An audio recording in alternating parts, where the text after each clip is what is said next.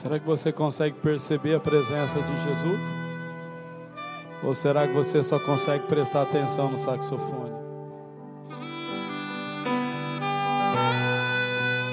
Isso é para Jesus.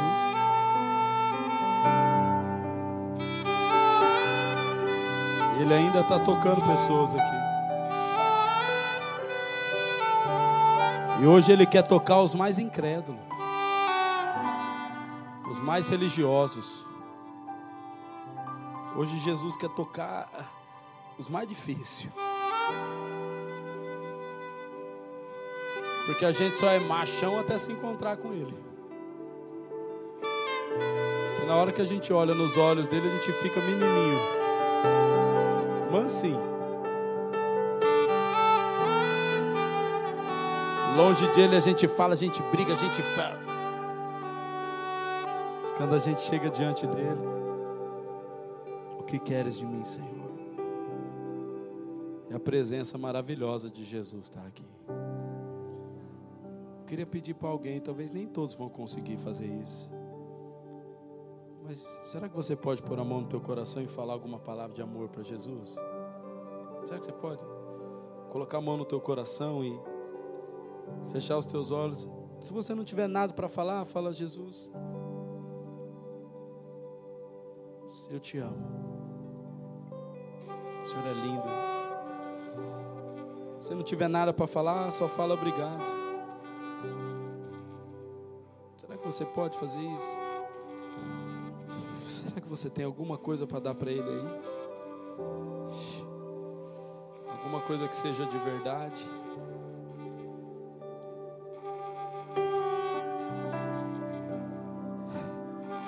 Até mesmo se você colocar a mão no coração e falar, não tenho nada, ele recebe. Porque tudo que ele constrói, ele construiu a partir do nada. O nada na mão de Jesus é tudo. E o tudo fora da mão dele é nada.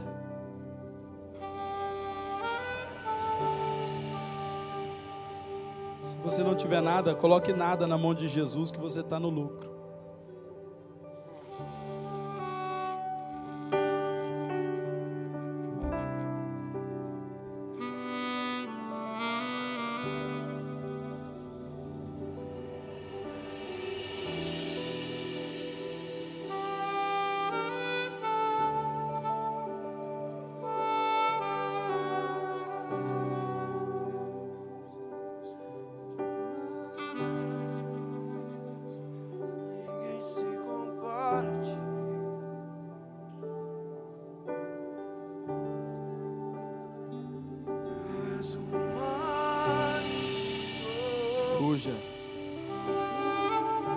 Das dimensões dos seus pensamentos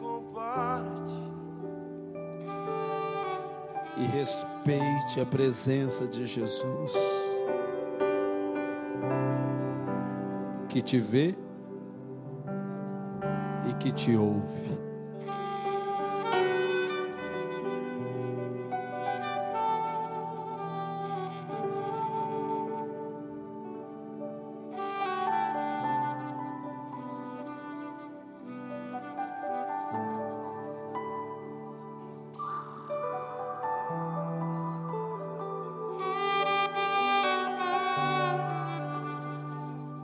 Acho que antes de você ouvir Jesus, Ele quer ouvir você.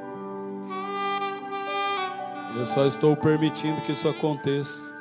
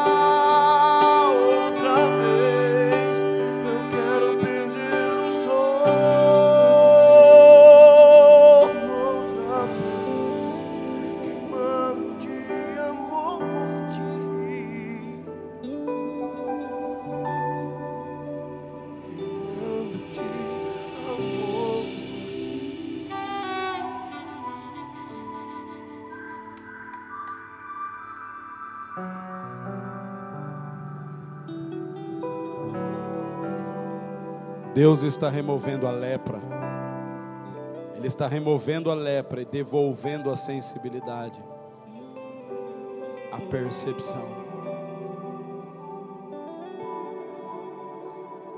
Você não pode sair da tua casa para encontrar Deus no púlpito. Você precisa sair da tua casa para vir se encontrar com Deus em casa. Ai dos espectadores.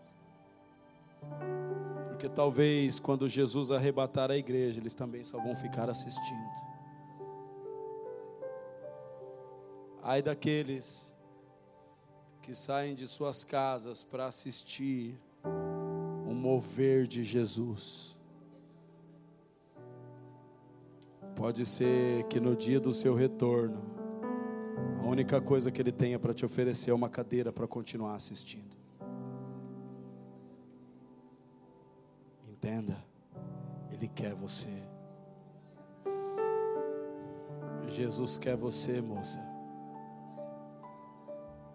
Ele quer você, rapaz. E Ele vai fazer o que for preciso para te pegar.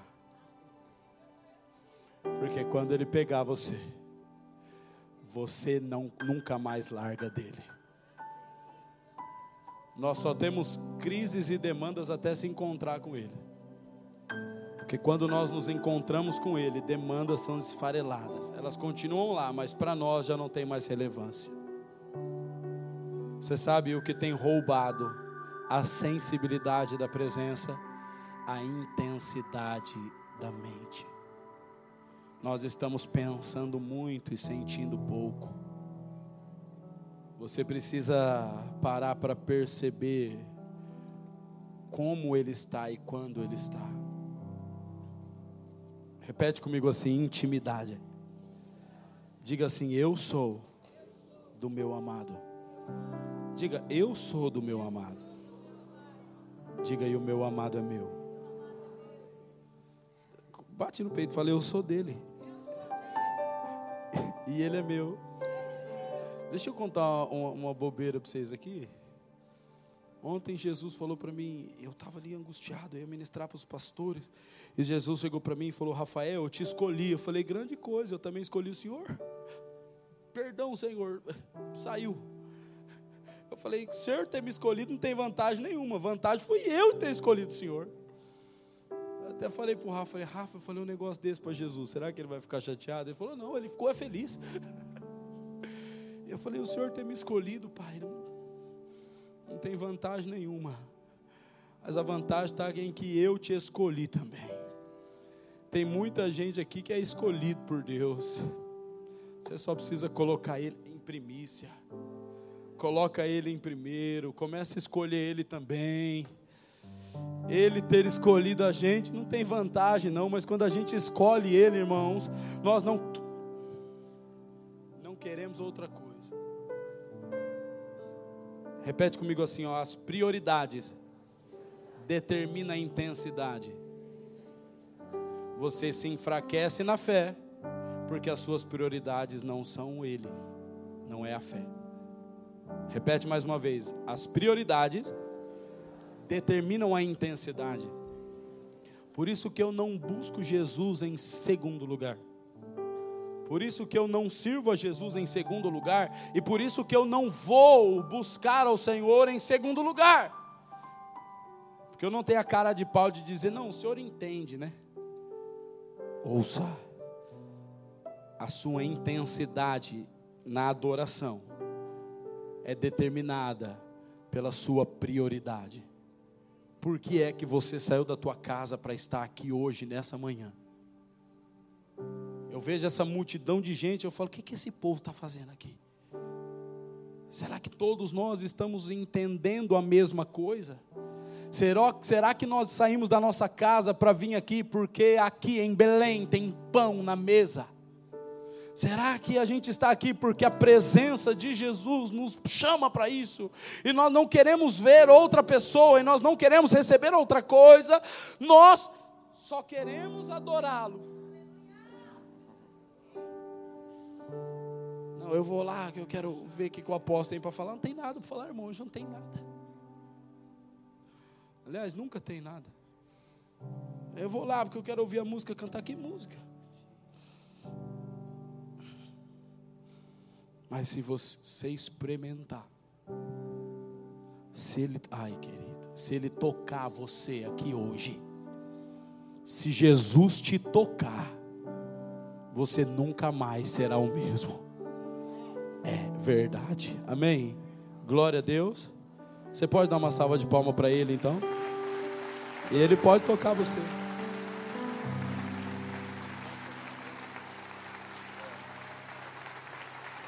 Abra sua Bíblia comigo. E continue assim, continue assim. Porque nas entrelinhas ele vai tocando alguém.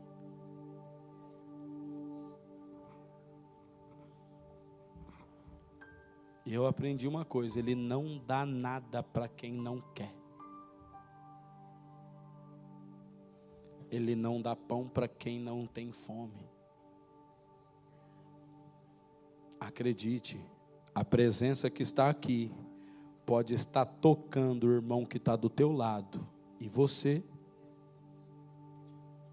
Por quê? Porque meu Deus não é um Deus invasivo. Ele é um Deus cordial. Ele só entra onde ele é convidado. Ele só toca onde ele é permitido, ele só dá para aquele que quer receber. Então, o mover de Deus não depende só de um pregador ungido, o mover de Deus depende de um coração, um desejoso, alguém que está ansiando pela presença, alguém que diz assim: Eu quero que Ele me toque. Você já reparou, você que conhece as Escrituras, que Jesus nunca foi em lugar nenhum dar alguma coisa para alguém que, que estava à toa? As pessoas tinham que enfrentar a multidão, tinham que subir em árvore, tinham que gritar elas tinham que rastejar no chão, elas tinham que fazer alguma coisa para que Jesus operasse. Você já parou para pensar que todas as vezes que Jesus opera, ele requer um ato de fé, ele requer uma provocação de fé, ele questiona, e aí, o que ele para que a pessoa dê uma resposta, ele pergunta para o paralítico: o que você quer que eu faça? Ele pergunta para o cego: o que você quer que eu faça? E o cego fala: eu quero ver. É uma resposta óbvia. Por que é que Deus faz uma resposta óbvia para mim, para você? Porque Ele está esperando a nossa reação em fé. Posso ouvir um amém? A nossa reação é que atrai a ação de Deus. Você entendeu? Então a nuvem está aqui, mas diga, a minha reação, diga, minha reação atrai a ação de Deus. Ele vem, se estabelece. E se você não reage, ele não age. Diga isso para o seu irmão. Diga, se você não reage, ele não age. Amém? Eu quero que você olhe aqui para mim, não se distraia, tá? Se você não reage, ele não age. Amém? E nós vamos entender que a ação de Deus pode estar acontecendo na tua vida já. E você muitas vezes não está percebendo que ele está agindo. Por causa de um fator que você vai aprender hoje aqui. Amém? Abra sua Bíblia em Lucas. Aliás, em João.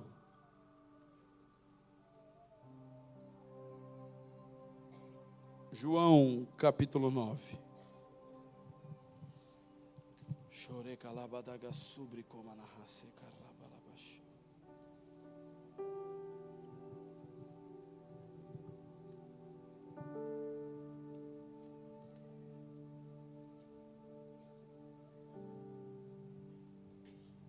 João capítulo 9, a partir do versículo 1. Quantos encontraram? Diga um amém bem forte. Amém. Quem já achou, fala amém. Então diz assim a palavra de Deus. João 9, 1. Caminhando Jesus, ele viu um homem cego de nascença. E os seus discípulos perguntaram: Mestre, quem pecou, este ou seus pais, para que ele nascesse cego? Respondeu Jesus: Nem ele pecou, e nem os seus pais, mas foi para que se manifestem nele as obras de Deus. Aleluia. Alguém aqui já poderia ter ido embora se entendesse. Por que é que está acontecendo isso? Por que é que eu estou vivendo um caos? Ah, foi porque eu pequei contra o irmão lá atrás. Ah, foi porque eu fiz isso, é o meu passado, é a herança dos meus pais. Por que é que está acontecendo isso? Para que as obras de Deus se manifestem. Para que a bondade e a graça de Deus se manifeste. Irmãos, nós não precisamos encontrar outra raiz a não ser a raiz de Jessé. Nós não precisamos ter atenção a hereditariedades, nós precisamos ter atenção àquilo que é celestial. Porque ouça, em Cristo nós fomos feitos uma nova criatura. E aquele que está em Cristo Jesus, nova criatura é. As coisas velhas, o que, que aconteceu? E eis que tudo se fez novo. Não tente achar a causa do problema, olhe para a solução dele. E a solução dele tem nome a uma pessoa, alguém sabe? Ah, mas por quê? Não chora o leite derramado, olha para Jesus. E eu fico olhando a cabeça daqueles discípulos e traduzindo para a nossa cabeça. Por que, que o cara está tá cego, gente? Que que vai... Por que está cego? Ele pecou, mas o que, que você tem a ver com o rapaz que pecou? Não é verdade, minha filha? Não, mas foi o pai dele. Mas o que, que você tem a ver se o pai dele pecou? O que importa é que o rapaz está cego. E que aquele que dá a vista está aqui.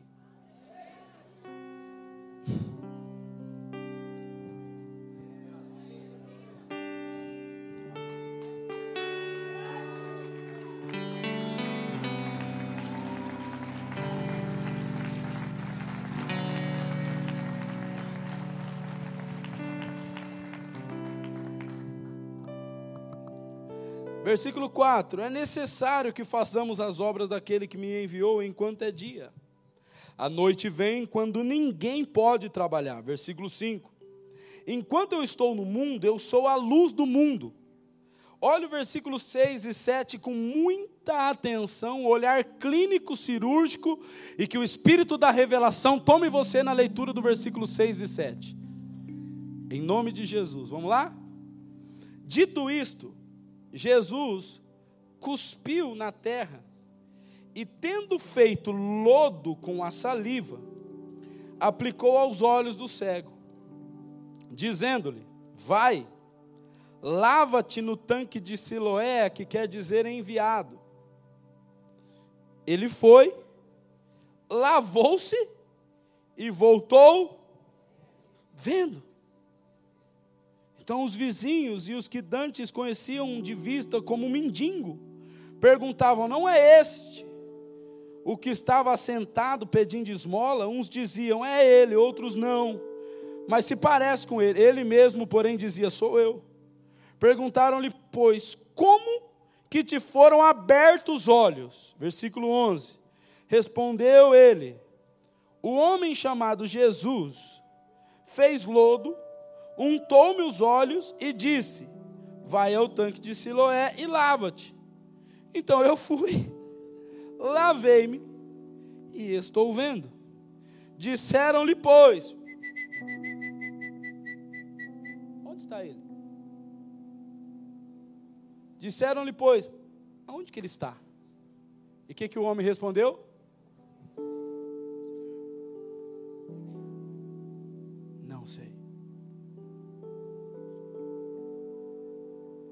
Homem cego que Deus escolheu para manifestar as obras dele e não sabia quem era Jesus. Agora escute, eu quero que você entenda que esse é um processo normal, natural, na vida de todo crente.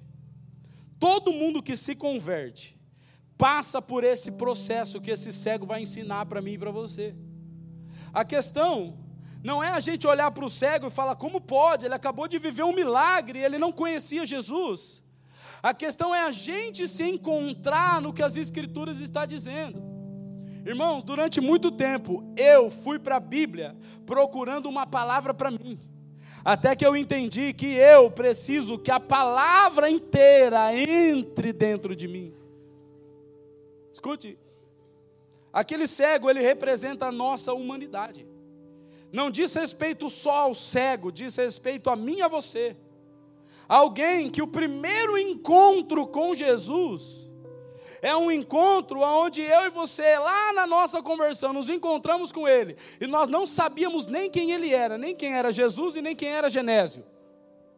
Nos encontramos com Ele lá e a primeira coisa que Jesus faz, quando eu e você nos encontramos com Ele, ouça, é abrir os nossos olhos espirituais o primeiro encontro que a gente tem com Jesus, irmão, não é para Jesus deixar a gente mais rico, mais bonito, mais feio, mais pobre, não.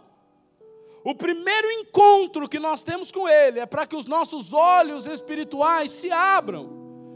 Mas escute, aquele homem ainda não conhecia a Jesus, mas ele já tinha visão clara, aberta.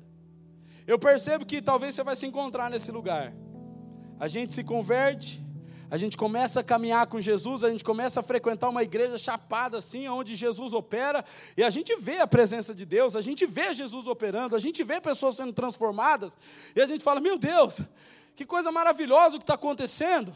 Eu antes estava perdido no mundo, agora eu estou achado na casa do meu Pai. Esse é o primeiro estágio, talvez você se encontre assim. E não dá para mim fazer como já fiz em tempo de ignorância durante muito tempo, falar, irmão, você não conhece Jesus? Não, cara, eu não conheço. A gente precisa ter a sensibilidade de reconhecer o nosso estado, a nossa condição. A fala, cara, eu me, eu, eu me converti agora, eu estou conhecendo as coisas espirituais agora, tudo é lindo para mim agora, mas eu ainda não conheço Jesus. Porque se te perguntar o que ele fez, não sei. O que ele está fazendo, não sei. Mas uma coisa eu sei: eu era cega, agora eu vejo. Eu era perdido, agora eu, tô, eu tô, fui achado.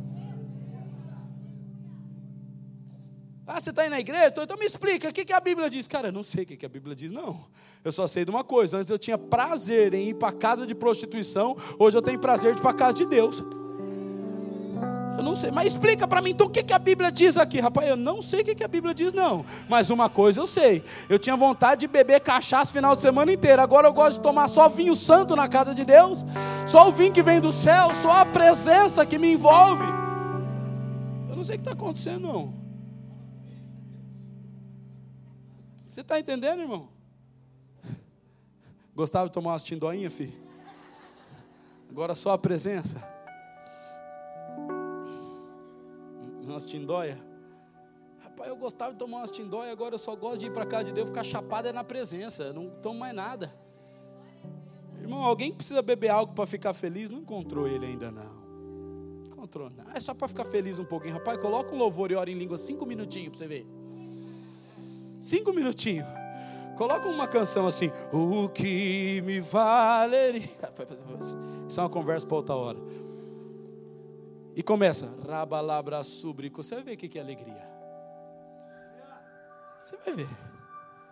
Então, alguém que foi achado por Jesus, teve um encontro com Ele, ele não precisa se cobrar daquilo que ele ainda não recebeu, porque o processo é esse, repete com isso, o processo é esse. Entenda, Jesus não nos fez para estar na ignorância, mas a ignorância é o ponto de partida para o conhecimento. Entendeu? Jesus não nos fez para estar na ignorância. Irmão, mas ninguém sabe, nasce sabendo tudo. A ignorância é o ponto de partida. E nós precisamos entender, repete comigo assim, que em primeiro lugar, diga em primeiro lugar, a experiência vale mais do que o conhecimento.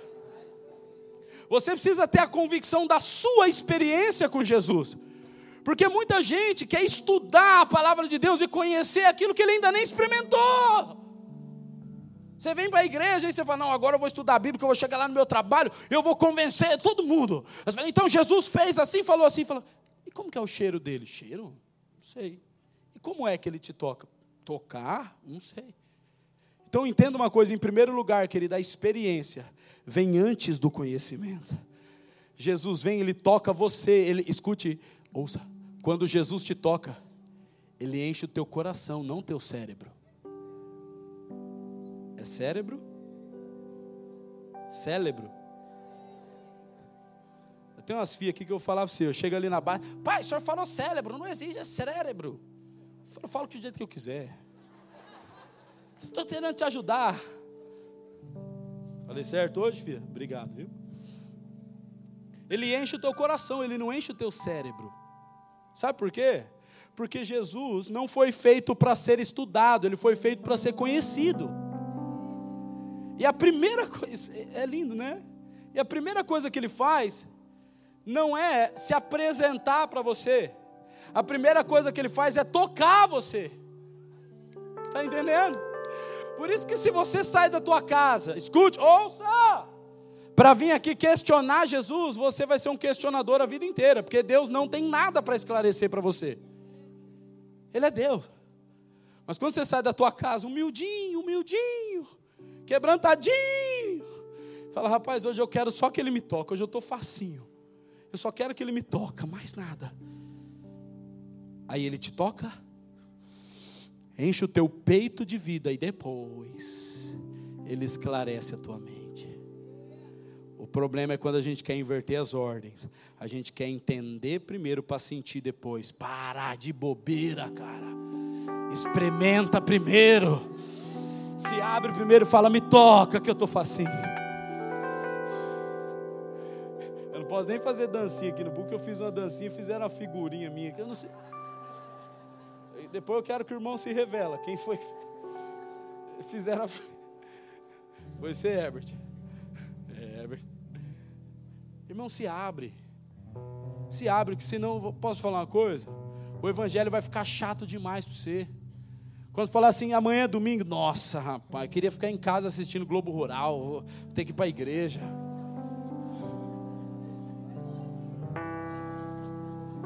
Só os bons entendedores saberão o que é isso. Globo Rural, Mateus. Aprender a descasquear casco de cavalo. Oh, meu Deus do céu. Mas até o Globo Rural vai ficar mais interessante do que ir para a igreja.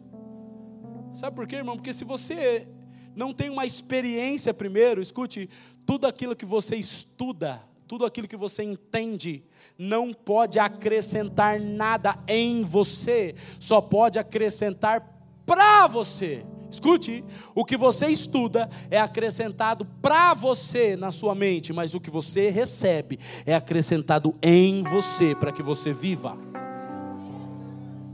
Escute, eu não estou falando que o entendimento não é bom, eu não estou falando que você não tem que estudar, mas se você não pegar aquilo que você entendeu e deixar ele descer para o teu coração, você vai ficar só um, um, um homem culto, mas você não vai nem saber o que é prestar culto que, que adianta? Você se tornar um homem culto, mas não saber nem prestar culto. Não adianta. Repete mais uma vez comigo: a experiência vem primeiro. E eu olhava para a pessoa e falava: como pode? Jesus tocou ele e ele não conheceu Jesus. Só que aí eu entendi uma coisa, querido, por favor. A primeira, a primeira fase do cristianismo, quando Jesus toca você, ele enche o teu coração. E depois, escute, escute. Ele não se revela para qualquer um. Por isso que tem gente que fica 10, 15 anos na casa de Deus, 10, 15 anos na casa de Deus, vivendo de experiência em experiência, e ele nunca progride para o conhecimento da intimidade. Sabe por quê? Porque se você entender o texto comigo agora, você vai entender que Jesus ele não se revela para qualquer um. Ele condiciona a revelação. E você vai entender se você, quem quer conhecer Jesus aqui? Fala assim, eu quero conhecer Jesus na minha pessoalidade, eu quero que Jesus anda dentro do carro comigo. Ah, quem quer? Eu quero que Jesus vai lavar louça comigo quando eu estiver lavando, ele já entra ali, já me toma na, na pia ali. Eu quero que meu marido, na hora de jantar, fale, amor, essa comida está com muito sal. Eu falo, é que eu estava tomada cozinhando, eu meti o sal inteiro dentro. Não, Jesus, não toma as mulheres na hora de cozinhar, não. Escute. Quem quer? Então você vai ter que entender uma coisa e olha, só dá uma, uma ajustadinha no lombo assim. Escute. O absurdo que nós lemos nesse texto Jesus disse assim: Você está cego ou cego? Vem aqui. Aí ele, sim. Quem é você? Falou, sou Jesus. Ah, sim, mas quem é Jesus? Aí Jesus pega e faz o seguinte: ó. Gospe no chão faz lodo na terra, pega aquela terra, passa no olho do cara. E ele, meu Deus, ele fala assim: agora vai no tanque Siloé e se lava lá. Rapaz, eu vou falar para você: se eu fosse esse cego, eu tivesse uma bengala, eu acho que eu dava na cabeça dele. Fala, se você fosse o Jesus mesmo, você dava uma palavra, eu era curado, rapaz. Por que você não fala então para mim ser curado? Por que você está cuspindo em mim? Ainda manda eu ir lavar. Você me gosta, ainda fala para mim lavar. Irmão, eu estou falando de um homem incrédulo que não sabia quem era Jesus. Quem está me entendendo? Eu não estou falando de alguém que tinha a revelação de Jesus, quem era. Não, eu estou falando de alguém que não sabia quem era. Então, para esse cego, Jesus era uma pessoa comum. Então, pare para pensar uma pessoa comum cuspindo no olho de um cego, falando: vai lavar. Vai. O que é que Jesus estava falando para mim e para você? Ouça. Jesus não curou aquele cego com saliva e lodo. Você lê o texto comigo. Olha lá, versículo 9, versículo 7. Dizendo-lhe: Vai, lava-te no tanque de Siloé, que quer dizer enviado. E o que é que diz o texto? O que é que diz? Hã? Ele foi e lavou-se voltou vendo. Ouça! O que curou aquele homem não foi a saliva e o lodo, foi a obediência dele de se lançar nas águas. Alguém está entendendo? Saliva e lodo, não, não, não, não, a ordem que ele recebeu. Ele poderia ter feito como qualquer um de nós aqui, questionado. Não, não, mas peraí, se esse homem fosse poderoso mesmo, ele dava uma palavra, era curado. Ele tocava nos meus olhos, era curado. Mas peraí, onde está isso na Bíblia? Que tem que cuspir para curar um cego. Onde está na Bíblia? Onde está na Bíblia que tem que cuspir para curar o cego? Onde está na Bíblia? Nós estamos tão preocupados com base bíblica que a gente está perdendo a intimidade, irmão. Escute, se Jesus falou para você, vai e faz, depois ele te explica.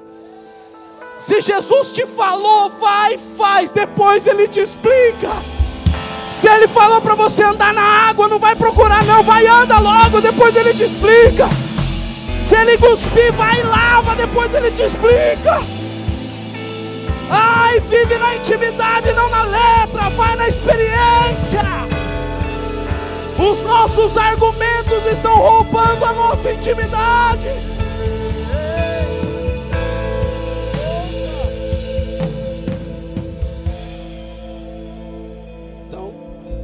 Gente fica argumentador. Por que, Jesus? Por quê? Porque eu estou mandando. O que curou aquele homem foi a, a condição de obedecer. Ele estava liberto da condição de criticar. Amor. Sabe o que Jesus encontrou naquele cego, irmão? Ele encontrou a humildade que eu e você deveríamos ter. Pula na água, tá bom? Se lava, tá bom. Você sabe o que Jesus estava fazendo ali, irmão? Aos nossos olhos, ai que bobeira, não era bobeira. Você sabe que tudo o que Jesus fez, repete comigo, tudo. Tudo o que Jesus fez é esclarecido na obra da redenção. O dia que você não entender, ouça, ouça. O dia que você não entender alguma coisa que Jesus fez, traduza dentro do plano da redenção que você vai entender. Quer entender porque Jesus cuspiu no rapaz? Quer entender? Quem quer entender? Levanta a mão. Então eu vou explicar para essa meia dúzia. E o resto fecha o ouvido. Quem quer entender porque Jesus cuspiu no rapaz? Levanta a mão. Sabe por quê? Jesus estava comunicando. Por que está escrito isso na Bíblia? Para mim para você. É para que eu e você possamos entender a mensagem que está por trás do feito. E Jesus, ouça, estava dizendo assim para a humanidade: aquilo que sai da minha boca e toca a sua humanidade tem poder de restaurar a sua visão. Aquilo que saiu da boca de Jesus tocou o pó da terra. Alguém aqui é do pó da terra? Então o pó da terra fala da nossa humanidade. Jesus estava dizendo: aquilo, ouça, aquilo que sai da minha boca e toca a sua humanidade, tem poder de abrir os teus olhos espirituais para que você veja Querido, ninguém vai ter acesso às coisas espirituais porque ouviu uma boa canção, porque ouviu uma boa pregação. O aqui abre os nossos olhos para ver as coisas espirituais. É a palavra que sai da boca de Jesus e toca a nossa humanidade.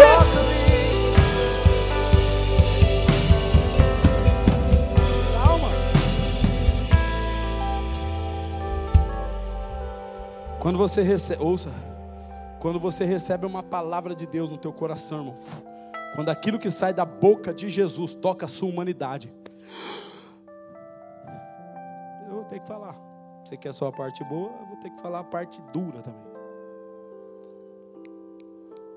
Quando aquilo que sai da boca de Jesus toca a sua humanidade, ele requer de você o cumprimento de uma ordem. Acredite, irmão, Jesus não toca ninguém para alegrar a sua alma. Ele toca você para transformar a sua vida. Jesus não te toca para falar, filho, só para você ficar mais felizinho um pouquinho. Mas o mau caráter continua lá, a mentira continua lá, a hipocrisia continua lá, a vaidade continua lá. Não, não. Ele fala o que sai da minha boca, toca a tua humanidade, para requerer de você uma postura de obediência, se lança nas águas.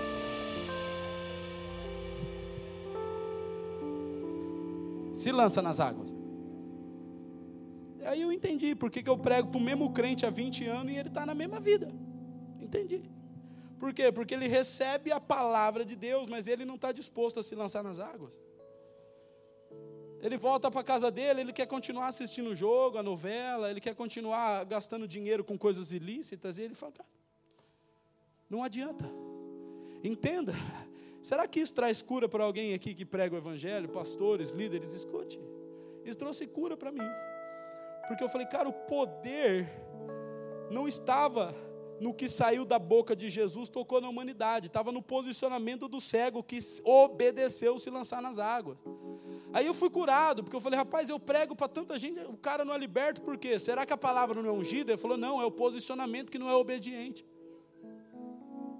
Por que é que a mesma palavra tem efeito para um não tem efeito para o outro? Por que, que a pregação que você ouve, o irmão do seu lado ouve também, a família dele está sendo restaurada, a sua não? A vida dele tem paz e a sua não. Por quê? Porque ele saiu daqui falando: Eu vou me lançar nas águas, eu vou obedecer. E o outro, eu não. Está entendendo? Diga amém. Agora que eu acabei a introdução, eu vou começar a pregar para você entender. Quem entendeu até aqui? Esse homem começa a ser questionado pela religião. Os homens críticos, depois você lê na sua casa, João 9. Mas por que você foi curado? Mas quem curou você? Mas como pode? Você era cego. Chamaram o pai dele, a mãe dele, falou: esse rapaz era cego mesmo? Era. E por que, ele agora está enxergando? Eu não sei. Ele tem idade maior, pergunta para ele, o problema é dele. Lê lá para você ver, João 9. Esse homem foi oprimido pela religião. Irmão, é o que mais a gente vê hoje em dia. Os homens letrados na religião estão amputando a intimidade da pessoalidade de outros homens. Porque falam, não, você não pode viver isso. Por quê? Porque você não praticou isso ainda? Não, não, não, não, não, não, você não pode tomar a Santa Ceia. Por quê? Porque você tem que ser batizado.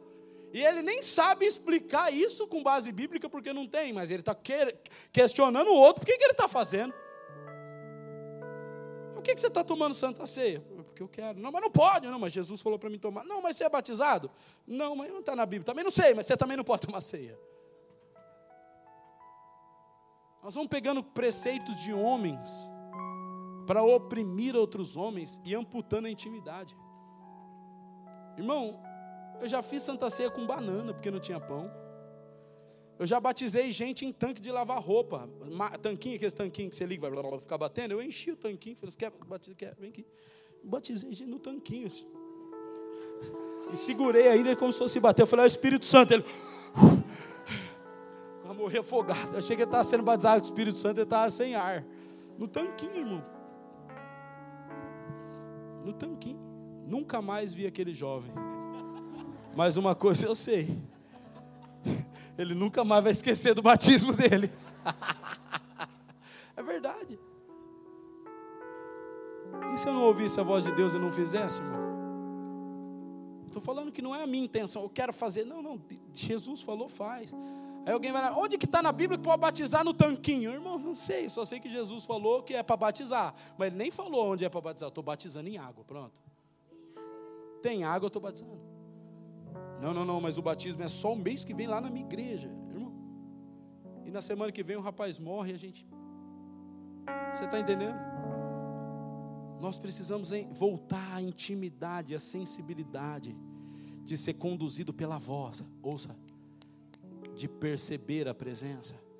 Então eu quero te falar uma coisa: pare de dar ouvidos às críticas.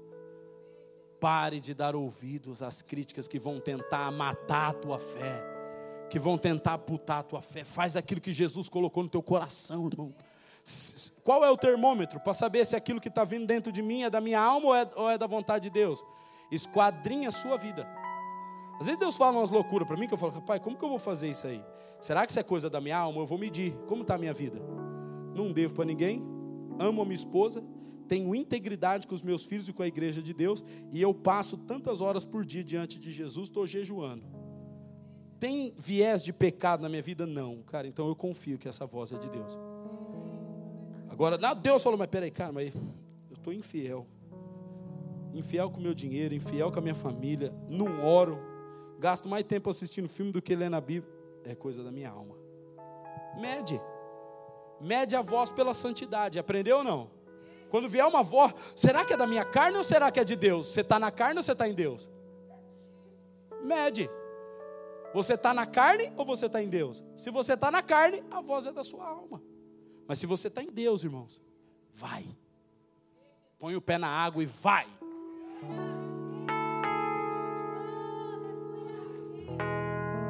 E a partir de hoje, Deus vai começar a falar umas coisas improváveis para a gente aqui, hein? Então começa a andar no Espírito, fique em Deus, porque Deus vai começar a falar absurdos para você. Deus vai falar para você assim, ó, pega esse produto aqui e vai vender. E você vai falar assim, não, Senhor, mas isso aqui ninguém quer comprar. Não, mas eu estou no Espírito, eu vou fazer. Ficou rico para sustentar a obra de Deus. Deus vai começar a falar coisas improváveis. Escute, irmão, deixa eu te explicar uma coisa. Ô, ô, ô Zé Cabeção, escuta. A lógica de Deus não é dois mais dois é quatro. A teoria de Deus você não aprende com os coach, não, irmão. A teoria de Deus é põe o pé na água que eu faço ela ficar dura debaixo dos seus pés. Pegou aí, Lando? Pau! A teoria de Deus, irmão, Pablo Marçal não explica, não. A teoria de Deus é você põe o pé, e põe o chão, você anda no improvável, não tem calculadora. Quem quer andar na, na teoria de Deus? Levanta a mão. Então sai do ambiente de crítica que te oprime. Vai para as escrituras, vai para a palavra, anda na intimidade, deixa Deus falar com você. Lê menos livro e lê mais a Bíblia. Sai da internet e vai para a glória.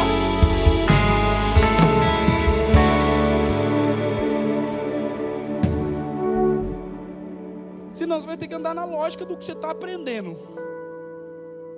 E Deus fala assim: rapaz, não posso nem falar para essa moça ou para esse rapaz viver uma loucura dessa, que ele não vai acreditar de tão lógico que ele está.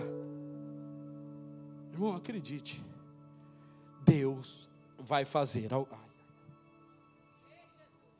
Deus vai fazer alguém andar fora da lógica, para que Ele seja glorificado para que você não tenha como explicar o que aconteceu. Como é que a sua família foi transformada? Não sei, eu só sei que eu ouvi uma voz e obedeci.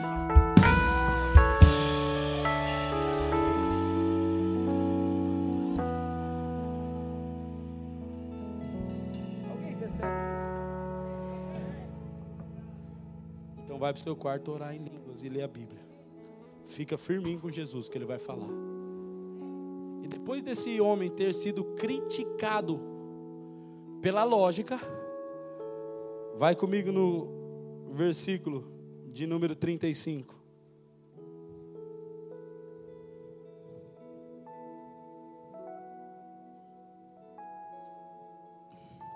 Os fariseus religiosos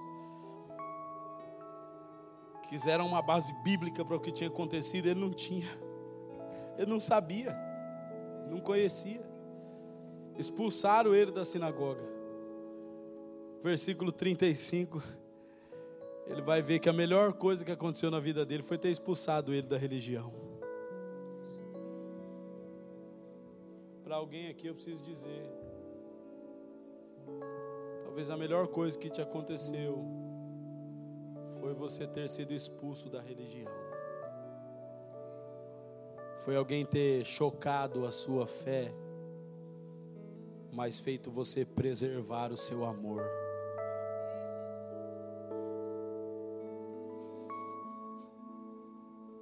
Tem muita gente aqui frustrada com a religião, isso é bom. Ah, mas eu vi muita coisa errada, é bom.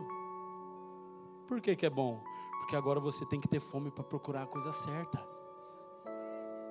Ah, mas eu fui muito frustrado. Então desfrustra. Dá para desfrustrar, não?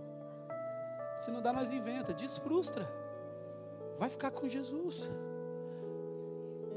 Imagina esse, esse cego saindo. O que, que adianta agora? Eu estou vendo, mas fui expulso da sinagoga. Versículo 35. Ouvindo Jesus que o tinham expulsado, encontrando-o, lhe perguntou: Crês tu no filho do homem? Ele respondeu e disse: Quem é, Senhor? Para que eu nele creia. Versículo 37. E Jesus lhe disse: Agora você já tem visto, e é o que fala contigo. Eu, eu mergulho no, no cenário bíblico, eu fico doido. Jesus com a carona assim na cara do cego. Você crê? Quem que é para que eu creia? Agora você já está vendo. Sim, mas é o que fala contigo. Então ele afirmou: Eu creio, Senhor. E o resultado final de tudo isso foi que ele se tornou um adorador e ele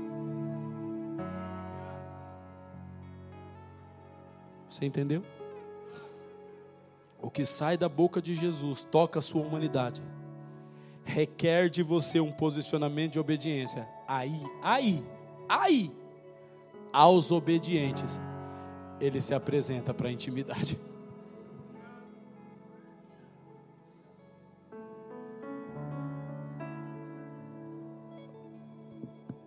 Sexta-feira à noite eu estava angustiado, ia ministrar no domingo. Tem o Paulo é meu companheiro, ministra comigo, eu e ele, a gente anda na mesma sintonia. Eu angustiado, falei, filho, como vai ser amanhã? Ele, pai, eu não sei.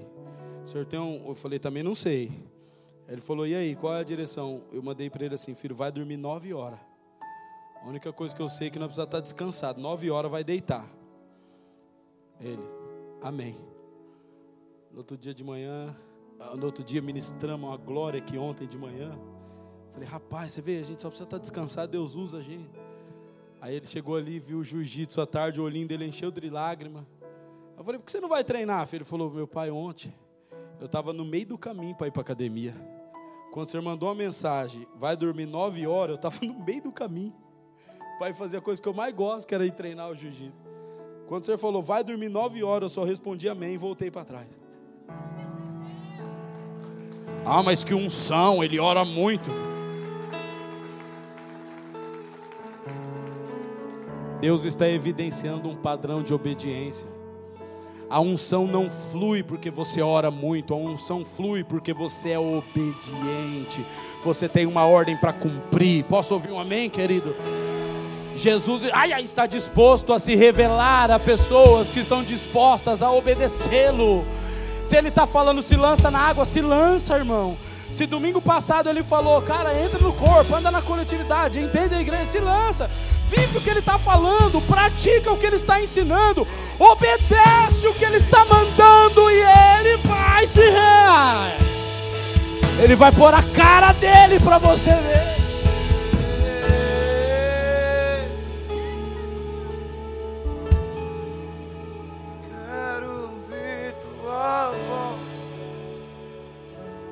Entendeu? Por que, que tem gente que conhece Jesus, outros não? Por que, que alguns vivem de experiência em experiência, mas nunca tem intimidade? Por que, que vive de culto em culto, mas ele nunca tem uma, ele nunca recebe um toque, irmão? Ai, que vontade de abrir a cabeça de cada um e pôr isso dentro, escute. A coisa mais gostosa e, pra, e prazerosa do cristianismo é quando ele te toca. É quando ele encosta em você e você. Hum, hum, eu sei que ele está aqui. É quando até a respiração fica fininha assim, sabe? Quando ele te toca, ele desentope os canais lacrimais. Diante dele o machão vira menino. Diante dele a machona volta a ser menina. Diante dele. Ouça. Guarde o que eu vou dizer para você no íntimo do seu coração. Ouça. Não existe coração duro o suficiente que resista à sua presença. Apóstolo, mas lá em casa o meu marido tem um coração duro. Leva a presença para lá.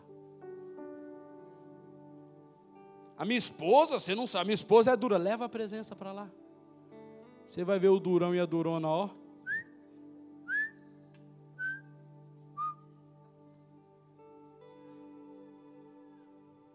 Alguém está entendendo? Agora eu vou te explicar algo para a gente encerrar são três cenários bíblicos aonde Jesus estava e não foi reconhecido. João 9. Jesus cura o cego, devolve vista para ele, e ele não reconheceu Jesus. Em João, capítulo de número 20. Jesus ressuscitou. Maria Madalena está no túmulo chorando porque o túmulo está vazio. Jesus aparece atrás dela. E olha o que diz no versículo 14: Tendo dito isto, voltou-se para trás e viu Jesus em pé. Ela viu Jesus em pé, ela viu Jesus em pé, mas não reconheceu que era Jesus. Ela achou que era o jardineiro. E Jesus estava falando para ela: O que é que você está procurando, mulher?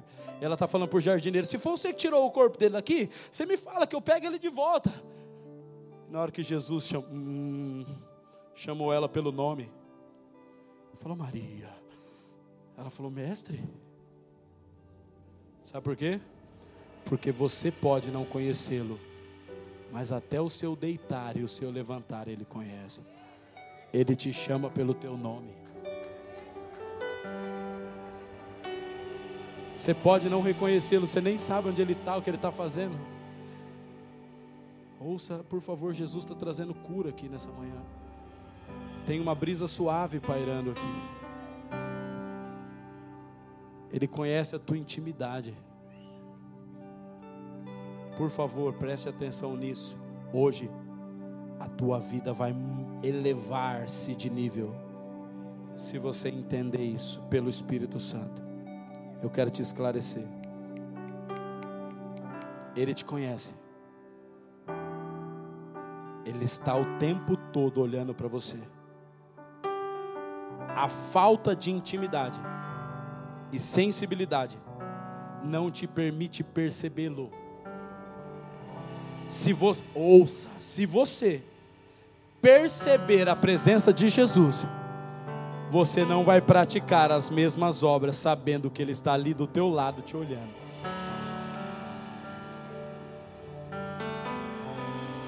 Na hora que você for gritar com a tua esposa, você vai ver ele do lado. Hum, o apóstolo falou que o machão fica menino, né? Põe na conversa. Dia que você tiver que resolver na força do braço, você vai perceber Jesus do lado e falar: resolve para mim o dia que te baterem na face, ou ouça! O dia que te baterem na face, você vai perceber Jesus do lado e ele vai mostrar a mão para você. O lado. Você vai falar: bateram no meu rosto, mas crucificaram meu Senhor. Deixa para lá. Ah, roubaram de mim, mas roubaram as, a roupa do meu Senhor e chamaram ele de ladrão de roubador, de mentiroso. Deixa para lá. Você sabe o que eleva o teu nível de santidade? Ó, a percepção da presença. Se, ouça, se você entender que você não se encontra com Ele só no culto, irmão. Ei, ei, você não se encontra com Jesus só no culto. Quando você está dirigindo o carro, Ele está com você. Quando você está no trabalho, Ele está com você. Quando você está dormindo, Ele está com você. Quando você está com a tua esposa, Ele está com você. Com os teus filhos, Ele está com você. Basta você percebê-lo que Ele está com você e tudo muda. Maria, Mestre, Maria.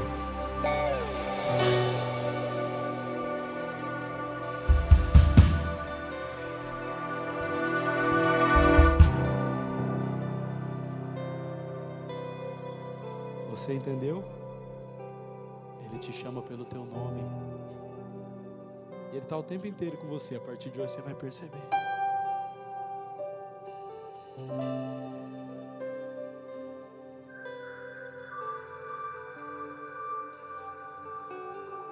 Você vai perceber.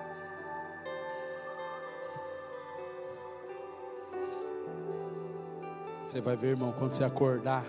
Ai meu Deus, eu tenho que trabalhar. E na hora que você sai da cama. Hum, Jesus está aqui dentro da minha casa. Tudo muda. Aí na hora que você está lá, você fala, ah, eu vou ver coisa ilícita na internet. Na hora que você vai clicar, Jesus aparece, coloca cara. Irmão, eu não estou dizendo que você vai ver a olho nu, mas você vai percebê-lo que ele está ali. Você vai ver que na hora que você tiver que fazer um negócio, a presença de Deus está ali, fecha o seu coração. Irmão, não vou fazer não, depois a gente vê. Depois você vai ver que era um negócio ilícito, mas ele apareceu bem na hora. Você percebeu a presença, ele não deixou você fazer. Você vai fechar um contrato, você percebe a presença dele ali, ele não faz. Cara, não sei, depois a gente conversa. Você vai dar uma palavra branda para alguém que você Aí ele aparece do lado, irmão. Você fala, cara, vai, vai. Alguém aqui está me entendendo que o nosso Deus não pode ser encontrado nos púlpitos, ele precisa ser percebido toda hora, ele precisa ser percebido toda hora.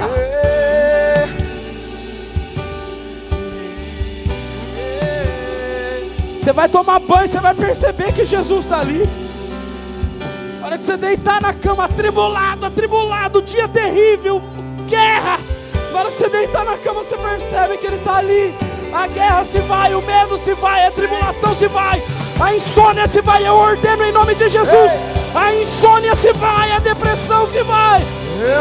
para isso se manifestar.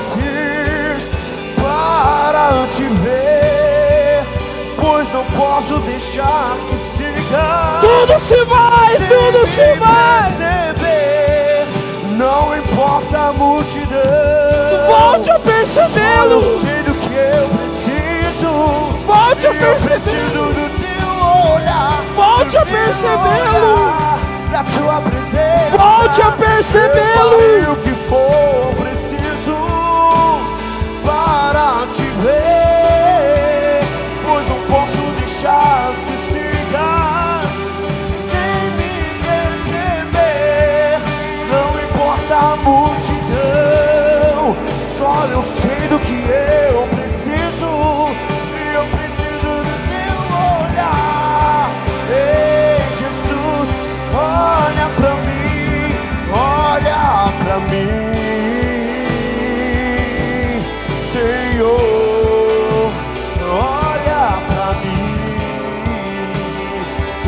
pé.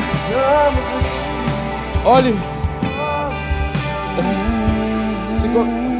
Olhe. Alguém aqui que tem sofrido de insônia e tem que tomar remédio para dormir, põe a mão no seu coração. Eu não quero que você se exponha, não precisa não. Você que tem sofrido, não está conseguindo dormir, e você tem que tomar remédio para dormir, põe a mão no seu coração.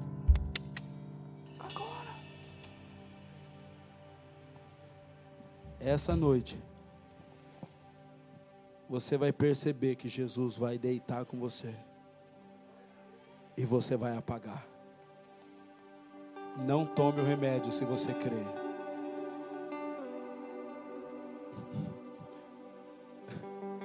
Só coloca uma toalhinha debaixo porque vai babar. Se você crê, antes de dormir, faz uma oração, não tome remédio. Você vai ver o que a palavra de Deus hoje vai fazer na sua vida. Irmão, você está vendo só que Jesus não é evangélico? Ele não cabe dentro de uma religião que a gente estuda.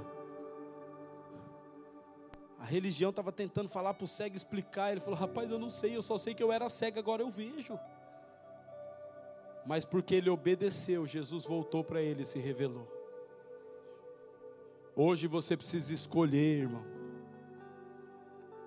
Se você vai continuar vivendo uma vida leprosa,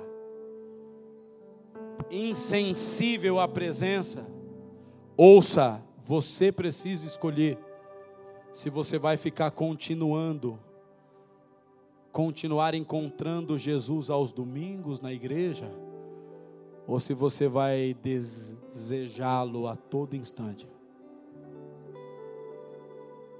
A tua escolha hoje vai requerer de você um posicionamento, o de obediência. Se lança nas águas. Chega em casa, irmão, desinstala os aplicativos que roubam o seu tempo. Corta vínculo com as amizades que roubam a tua santidade. Procura um irmão da igreja, fala, rapaz, vamos ser amigo? Por quê? Cara, que eu quero um irmão da igreja para ser amigo.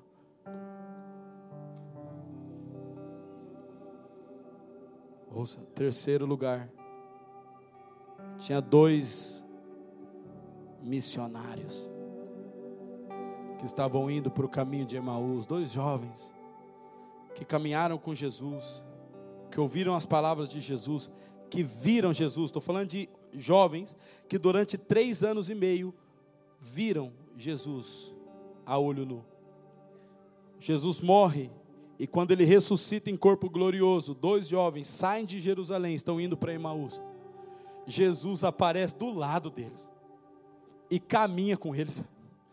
E a Bíblia diz em Lucas capítulo 24 que esses jovens não reconheceram que era Jesus. E Jesus estava falando com eles, andando com eles no caminho aqui, explicando a Bíblia para eles. Só que tinha uma coisa: eles sentaram na mesa. Jesus mostrou para ele a obra da redenção, partiu o pão. O entendimento daqueles jovens abriram, os olhos abriram, e eles viram que era Jesus. E eles voltaram para Jerusalém.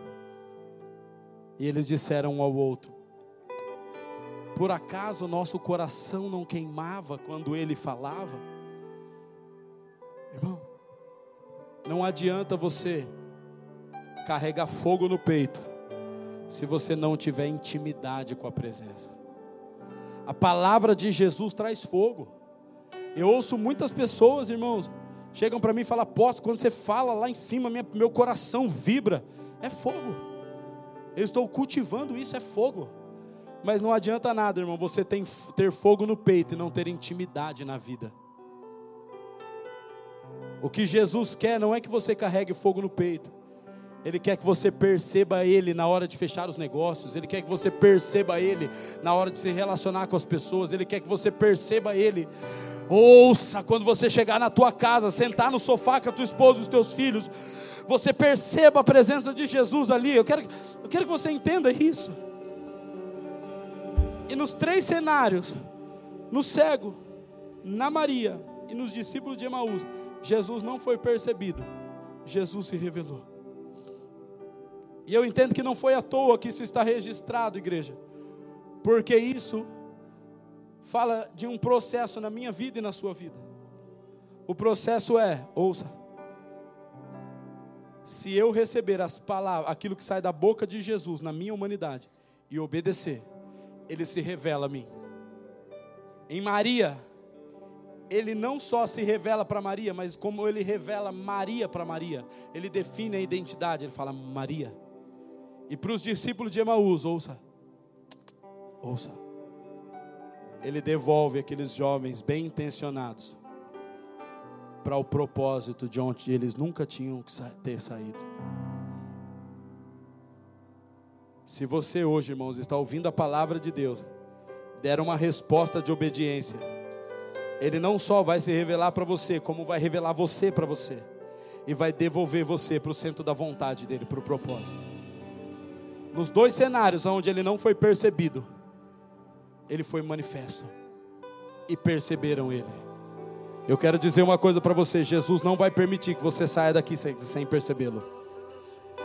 Hoje Ele está abrindo os olhos de muita gente aqui nessa manhã. Hoje Ele está devolvendo a sensibilidade para muita gente. Se você acredita, feche os teus olhos e põe a mão no teu coração. Você vai pensar só em Jesus, não vai olhar para mim. Feche os teus olhos. Alamanduquini furde calabacorrachá. Comece a pensar em Jesus. Feche os teus olhos, comece a pensar em Jesus.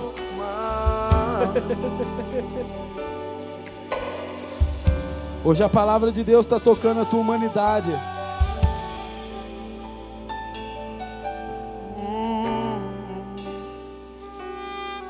Ele vai esperar você dentro do escritório.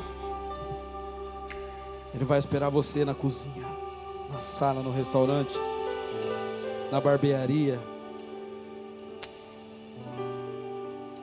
Quando você for andar no Pingo Doce, ele vai estar lá. Na bomba de combustível para abastecer o carro, você vai sentir ele. Isso. Continue com os teus olhos fechados. O Senhor está ministrando você agora. Não abre os teus olhos. Ouça. O que está saindo da boca de Jesus está tocando a tua humanidade hoje. Está tocando a minha humanidade também. Eu digo sim. Eu quero me lançar nas águas.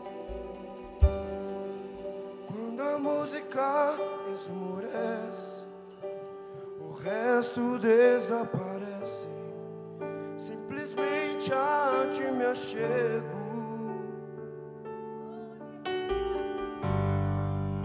Ansiando oferecer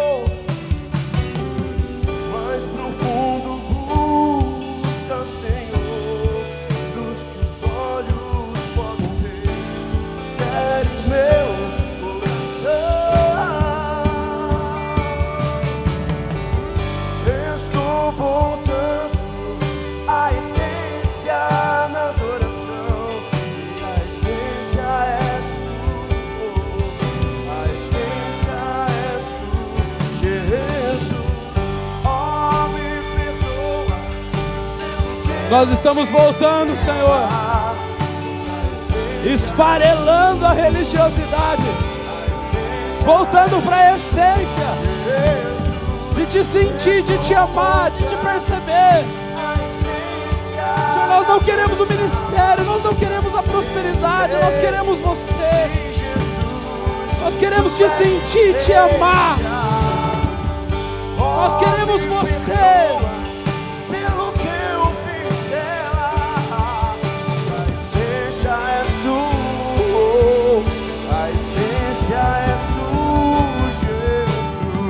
Nessa manhã haja manifestação do Espírito Santo em uma renovação de mente, em uma transformação de consciência.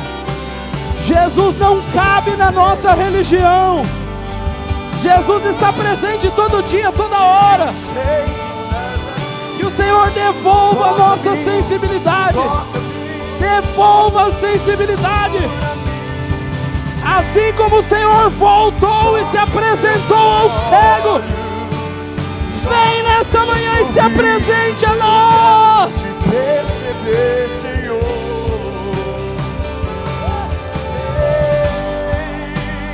Toca em meus olhos,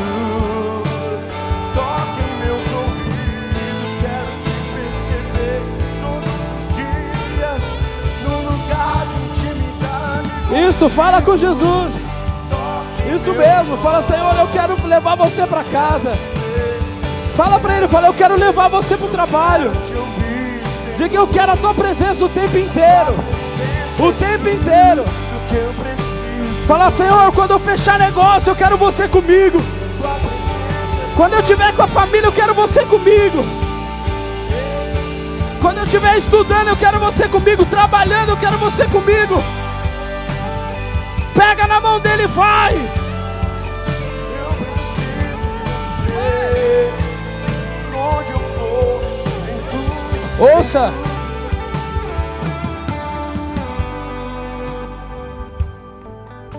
Talvez você entrou aqui hoje pela primeira vez e você nem sabe o que está acontecendo aqui. Quero dizer para você: Jesus não cabe dentro de uma religião, ele permeia todas as coisas. Jesus vai entrar com você aonde você estiver. Jesus vai estar com você onde você estiver. Se você estiver disposto a obedecê-lo. Querido, eu quero falar para você nessa manhã. Volte para sua casa disposto a se lançar nas águas. Hoje, quando eu cheguei aqui, o Rafa chegou e me falou: Pai, acabou a água do bairro, nós estamos sem água. Eu falei: Meu Deus, isso é um problema. Como que nós vamos fazer a comida e nós vamos a casa de banho e isso? e aquilo?" Quando eu sentei no meu lugar, o Senhor falou para mim, filho, eu estou secando as fontes naturais das águas. Eu quero restabelecer de novo uma fonte de água viva. O que aconteceu naturalmente trouxe uma revelação clara para mim. De que, irmãos, Deus vai secar a fonte do entretenimento de alguns. Deus vai secar a fonte do prazer pecaminoso de alguns. Deus vai fechar a fonte dos sonhos ilusórios de alguns. Para que você volte às águas. Para que você volte a beber. Irmão, por favor, não espere secar tudo para vir logo. Entenda, Ele vai fazer o que for preciso fazer para te ter. Se, pre... Se precisar tirar tudo, para que você encontre o tudo e perceba que não perdeu nada, Ele vai fazer. Entendeu não? Se precisar tirar tudo para você encontrar o tudo e perceber que não perdeu nada, Ele vai fazer. Ele vai fazer. Mas Ele está fechando as fontes naturais para que você obedeça. Vá para sua casa com um posicionamento tomado, dizendo: Hoje a palavra de Deus tocou a minha humanidade, mas eu quero mergulhar nas águas. Não adianta, irmão, você sair daqui com lodo nos olhos. Ah, mas foi Jesus que deu, foi Jesus que falou. Não, o que adianta é você se lançar nas águas do Espírito para esclarecer o que o Jesus está te dando. Posso ouvir um amém? Posso ouvir um aleluia? Você pode dar uma salva de palmas para Jesus, querido?